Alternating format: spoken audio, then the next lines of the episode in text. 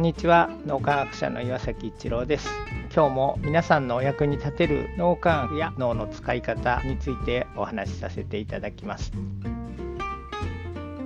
いつも体験をしている人っていうのはどんな人なのか。考えてみたいと思います。ある会社のことなんですけども初代社長の方がですね次の社長を選ぶ時に誰を選ぶかということでその役員の方たちすごく優秀な人たちが集まっていたということなんです。次の社長を選んだ理由がドン鈍感のドンですね。一番どんな人を選びましたっていう表現をするんですよね。優秀な人はたくさんいるんだけどもその人一番こう目立たないというかですね冴えないように思える鈍感のドンな人を選びましたというふうに表現されていた社長さんがいました。そういう表現をして次の社長さんを選んだことによってもちろんその選ばれた人とはすごく信頼関係が築けているのでそういうふうにある意味至らない自分を社長に選んでくれた自分はもっともっと頑張ろうっていう気持ちに選ばれた人もなると思いますしそれから社長に選ばれなかった人たち優秀な人たちですね。そういう人たちとしても選ばれた社長さん次期社社長さんをなんとか支えようっていう気持ちに多分なると思うんですよね。その社長さんはいつも体験をしているので共同体思考の脳の使い方ができていますしそしてそれが周りの人たちにも共同体思考の脳の使い方が広まっていくということでみんなで心を一つにしようっていう気持ちがまず強くなってる。そういう組織であるというところが一つ大事なポイントですね。そしてこの人はこういう優秀なところ素晴らしいところがあるから選びましたっていう表現をすると他の優秀な方たちがそれぞれに優秀な方ってある意味がも強いところあるので自分こういうところあるのにとかいうふうにも思われると思いますしあの人のこういうところが至らない本当に社長に向いてるのかどうかみたいな感じで自然自然のうちにこう対立関係をそこに生み出してしまうようなことになりかねない。だけども鈍感のドンの人を選びましたっていうと選ばれなかった人たちもじゃあこの鈍感のドンの人を支えようっていう気持ちにもなるっていうなんかそういうこう全体の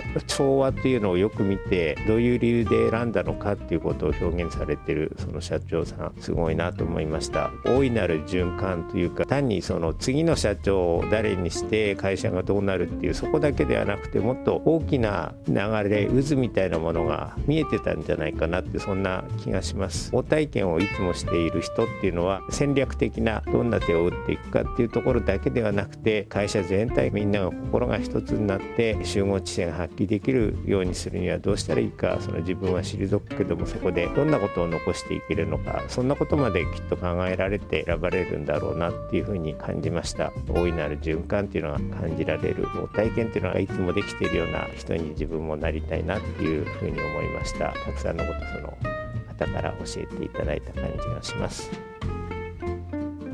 今日も何かのヒントになると嬉しく思います。ありがとうございました。